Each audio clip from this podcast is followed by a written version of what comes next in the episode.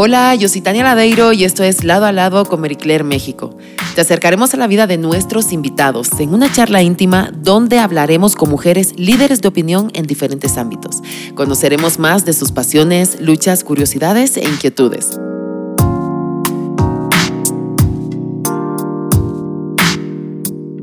Bienvenidos. Aquí ya estamos riéndonos en este podcast, dándole la bienvenida a la gran actriz, que de verdad es un gustazo enorme tenerla, Ana Claudia Talancón. ¿Cómo estás? ¿En qué momento de tu vida te encuentras? En el mejor. Porque es el único que tengo hoy, ahorita. Definitivamente. Y, y aparte, realmente me siento me siento mejor que nunca, me siento mejor que nunca físicamente, emocionalmente, mentalmente, todo profesionalmente. Los personajes que me están dando ahorita están increíbles, están mucho más interesantes, más complejos y creo que todo es como un reflejo de lo que traigo adentro, que también he tenido, pues he pasado por tantas cosas ahorita que estoy feliz, estoy feliz, me siento más completa.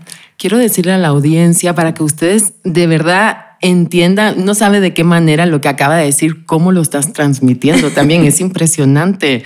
Gracias. Vamos a remontarnos un poquito eh, a unos años atrás. Eres de Cancún. Orgullosamente quintanarroense. Ole. Me imagino que tienes una gran conexión con el mar, ¿verdad? Sí, claro. ¿Cómo eran esas tardes para ti? Un día en la playa. Cuéntanos. Queremos conocerte más todavía. Híjole, la verdad es que son de los recuerdos más bonitos que tengo de mi niñez, que mi mamá nos llevaba a la playa todos los días y ella, ella corría y, nosotros nos quedábamos ahí comiendo un mango y embarrándonos el mango así por todos lados en la cara. Eh, no hay nada más rico que comerse un mango en la playa, qué delicioso. Eh, recogiendo conchitas. Aparte, Cancún en ese entonces era muchísimo más virgen y todo lo que es la Riviera Maya. Me tocó también crecer en Playa del Carmen, en Tulum, Puerto Aventuras. y todos estos sitios cuando apenas estaban formando eran un paraíso total. Entonces, aparte de, estos recuerdos del paraíso que era visualmente, la sensibilidad con la que pude crecer ahí por, por el, el, ruido del mar, por el viento, la brisa, el calor. Eh, aguanto mucho mejor el calor que el frío. ya somos dos, ya somos dos.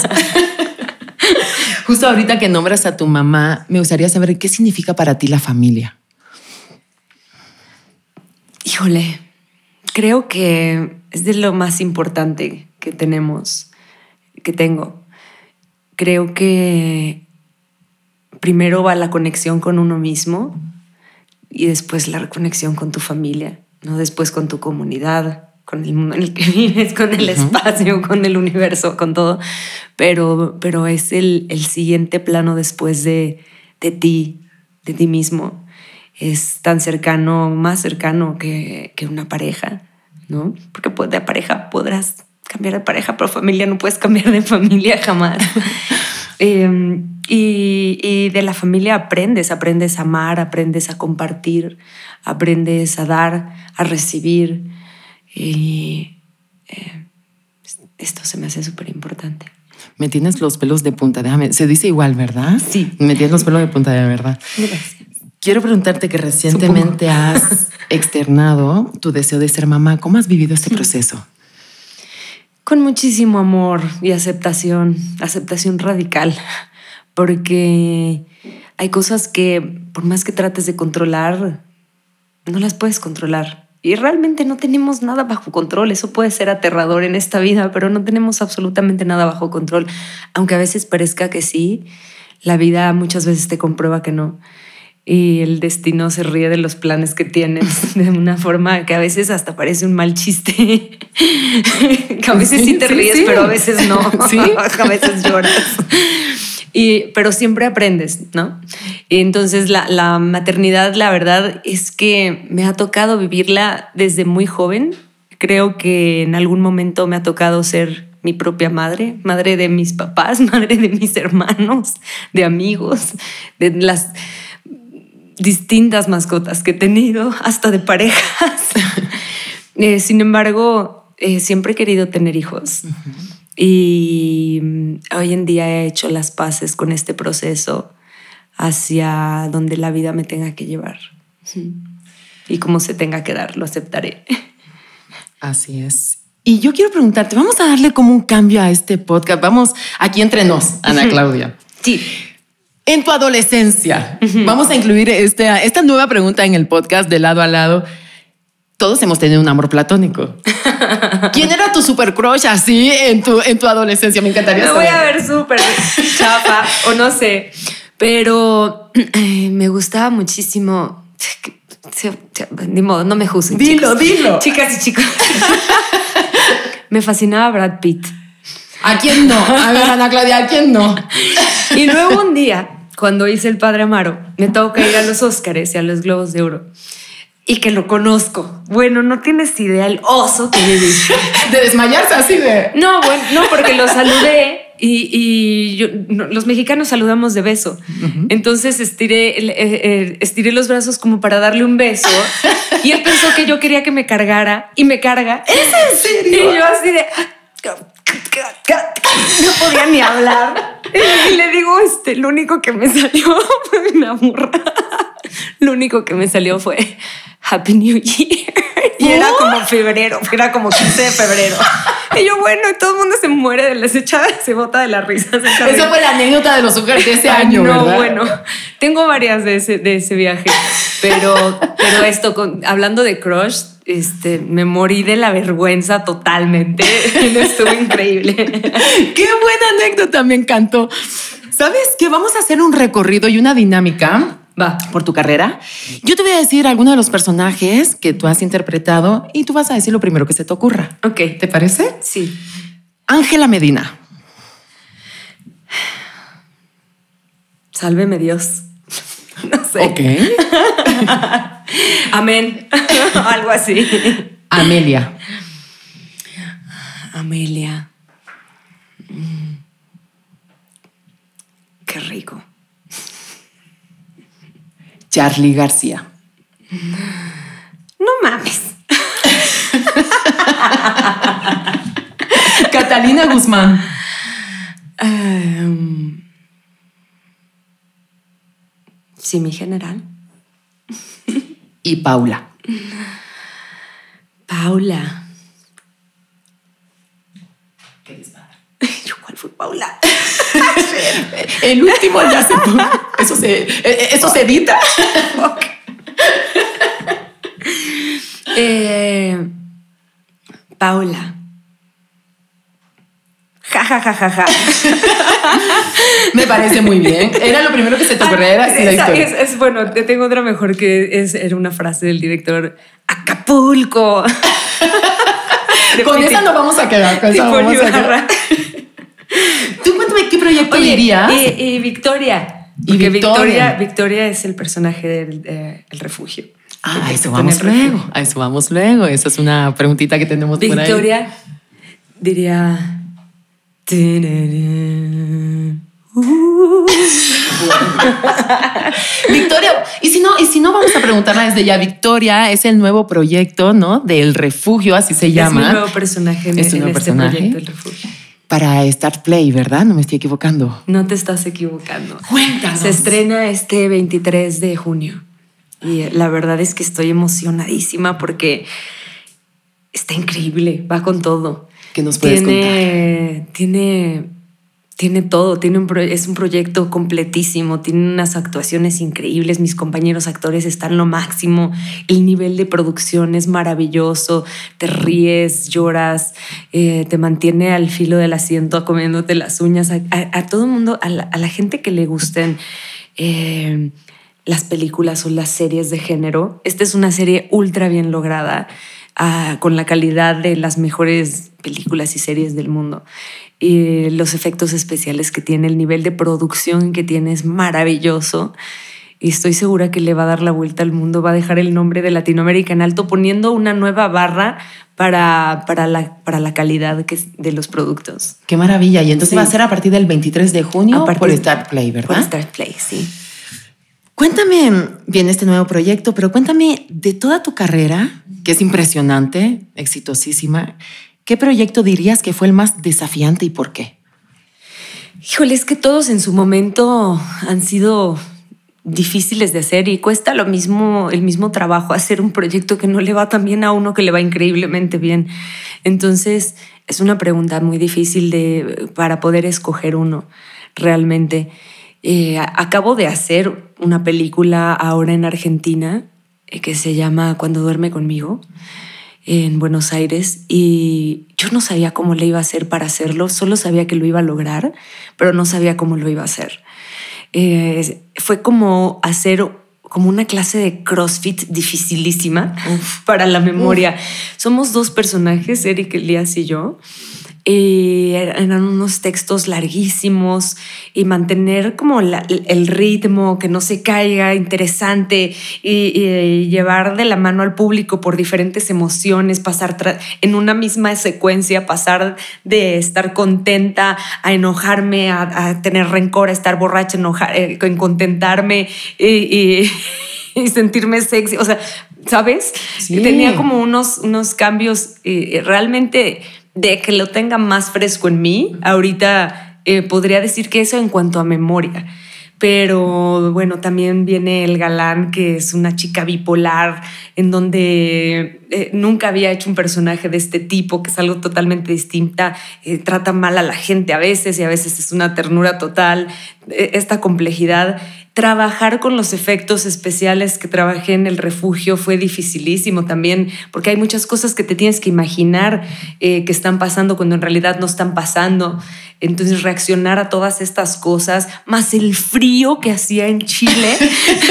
¿A cuántos grados estaban? Pónganos así como en situación. Pues eh, eh, no es que hiciera tanto, pero yo lo sentía horrible, porque aparte estábamos en, era en plena pandemia ahí, oh. y aunque la pandemia ya estaba pasando aquí en otros lugares, ahí volvieron a cerrar todo y nos eh, pasaban por mí a las cuatro y media de la mañana, de cuenta cinco de la mañana máximo, el set quedaba a una hora de donde yo vivía.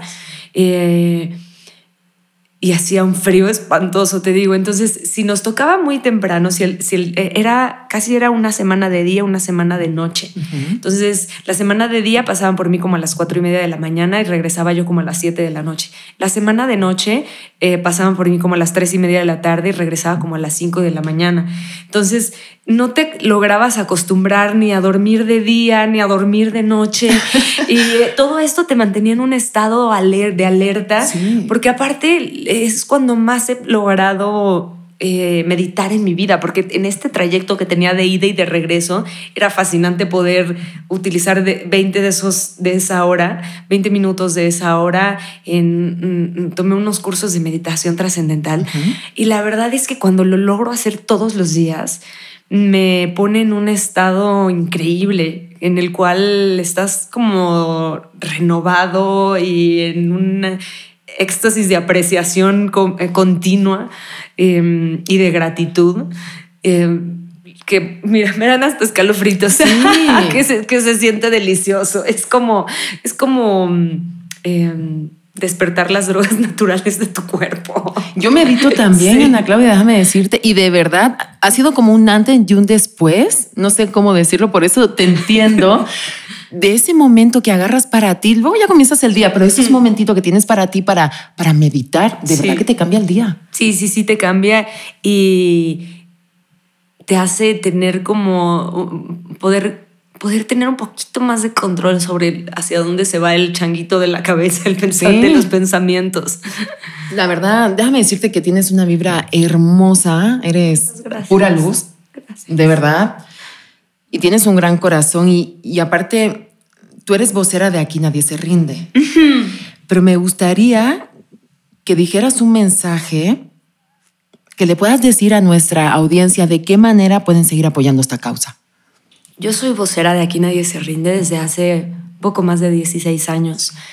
Es la fundación que me ha transmitido más confianza porque realmente es absolutamente transparente y cuando yo conocí a, la fundadora, a la mamá de Andrés, em, Andrés, el, hijo de Laura Vidales, ella se llama Laura, Vidales, eh, murió de cáncer, perdió su carrera contra el cáncer y ella, cuando me dijo estas palabras, yo chillaba y chillaba y, me dieron unas ganas enormes de ayudar aparte.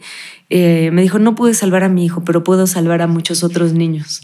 Y, mientras me lo decía, estaba ayudando en una carrera de las que hacemos. Tenemos muchos programas de ayuda, muchas formas de ayudar, desde ser voluntario, obviamente lo que más se necesita realmente es dinero y formas de recaudar dinero. Entonces tenemos una carrera que hacemos en Ciudad Universitaria una vez al año, que paramos ahora por la pandemia, pero ya vamos a retomarla. Hay un torneo de golf también. Em, tenemos uno de los que más me gusta, se llama Sabores de México. Antes se llamaba Sabores de la Ciudad de México, ahora se llama Sabores de México. Lo estamos haciendo en la Ciudad de México y también en Cancún. Comenzamos este año pasado. Y yo lo que le diría a toda la gente que quiere ayudar, que no sabe cómo, eh, que quiere dar, yo les diría que primero se den a sí mismos, después, eh, después de darse a sí mismos pueden, pueden ayudar a los demás. Y, hay, veces que la gente lo, lo, empieza de afuera hacia adentro. Para mí mi proceso fue de adentro hacia afuera, pero también se puede de afuera hacia adentro, porque aparte te das cuenta que en la medida en la que das, te estás dando a ti. Entonces ya no sabes si lo estás haciendo por ellos, si lo estás haciendo por ti. Y no importa, esa es la verdad. Lo que importa es que es una retroalimentación maravillosa de amor y de, y de esfuerzo que se hace. Porque hay veces que vengo, bueno, que la gente se sale de la cotidianidad de sus vidas, que ese día tenía otras cosas que hacer, que te puede dar flojera ir al evento, que bueno, las carreras a veces son en, domingo y dices, chin, un domingo a las 6, 7 de la mañana. Pero como terminas el día, que quiero compartirle a la gente que tiene ganas de ayudar, que no paren. Eh, de, perseguir esas ganas, que busquen la forma que sea más cómoda para, para ustedes, porque es, es una forma de alimentar el alma increíblemente maravillosa y cuando piensas que estás haciendo algo por alguien más, también lo estás haciendo, como te digo, por ti mismo. Y se te llena el corazón increíblemente y compartes con un chorro de personas que, que también lo están haciendo y te hace tener como una conciencia de tus problemas, de que tus problemas no son tan grandes como piensas que son, como que te ubica en tu vida eh, y te hace sentir inmensamente afortunado de poderlo hacer. Y aparte, yo creo que hay dos frases que a mí me gusta mucho, que es, te da mucha más felicidad cuando das, ¿no? A que cuando recibes y que el amor es lo que mueve el mundo. Sí, totalmente. El amor es lo que mueve el mundo. El amor es la bandera del mundo. Es la bandera del mundo. Sí. ¿Qué proyectos vienen? Aparte del refugio de Star Play, ¿cuáles vienen? Híjole. es que sí he estado haciendo la tarea. ¡Qué maravilla! Mira, viene una película que hice en Monterrey con una directora maravillosa, Marcela Recio. Con ella estoy preparando otros proyectos personales aparte. Eh, y eh, está maravilloso, la verdad es una comedia en los setentas con Andrés Almeida, en donde por primera vez me dejan hablar como yucateca que yo naciendo en Cancún, la mayoría de mis amigos hablaban como chucatecos. y, este, y es la primera vez, entonces pues, fue, lo disfruté muchísimo. Soy una, una, una señora muy, muy, chistosa, por así decirlo. Pero la, la, película está muy bien hecha, te digo, una comedia de los 70 está increíble. Viene la película de Soy tu fan, que eh, la gente la está esperando con todo, gracias al público que año tras año nos sigue pidiendo que salga y que, que quieren más de Soy tu fan. Bueno, viene esta película y vienen otras sorpresas que les van a fascinar. Eh, viene Cuando duerme conmigo, que es esta película que hice en Buenos Aires con Eric Elías. Eh, también viene El Galán, que es una serie que hice con Stars Play. Con, no, sí es Stars Play, Híjole, sí. viene, eh, perdón, no es, no es Disney, ¿verdad? Stars Plus. Stars Plus. Ah, ok, perdón, otra vez. Viene El Galán, que es una comedia que hice con Disney, con Stars Plus. Stars Plus. Em, va a pasar por Star Plus. Es Star Plus, ¿no? Nada más con un... Star Plus. Pero el refugio sí es Star Play. ¿no? Stars Sí. Play. Va. Stars. Stars es Play. Stars Stars Play Star Plus. ¿Ves por qué me.? No, no, y este juego de vale, se palabras, se esto, vale. o sea, no está Entonces, tan fácil. El galán es con Disney, es con Star Play. Y este. eh, te- hice ya dos temporadas de esta serie, es con Humberto Zurita. Eh, es donde te digo que mi personaje es una bipolar putrimillonaria muy, muy, muy distinto a todo lo que he hecho antes. Eh, viene también El Refugio. El Refugio que se estrena ahora el 23 de junio. No, bueno, estás a tope. Sí.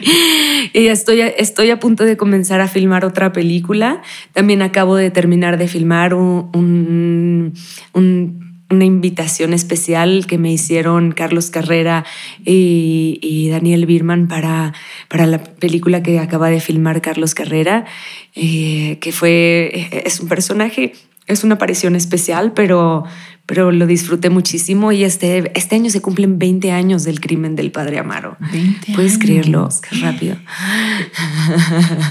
Ana Claudia, de verdad, muchísimas gracias. Que sigan los Gracias éxitos, que es impresionante y ya deseando verte también en Muchas todos tus proyectos que ya vienen. De verdad, feliz. gustazo. Me encanta que en todo es algo muy diferente y no, la gente no se va a aburrir de, de- de verme por todos lados, porque en todos lados es algo tan diferente que, que yo creo que les va a gustar mucho. Por supuesto que Gracias. sí, nunca nos vamos a aburrir de ti. Muchas que los éxitos. Gracias. Gracias, Ana Claudia.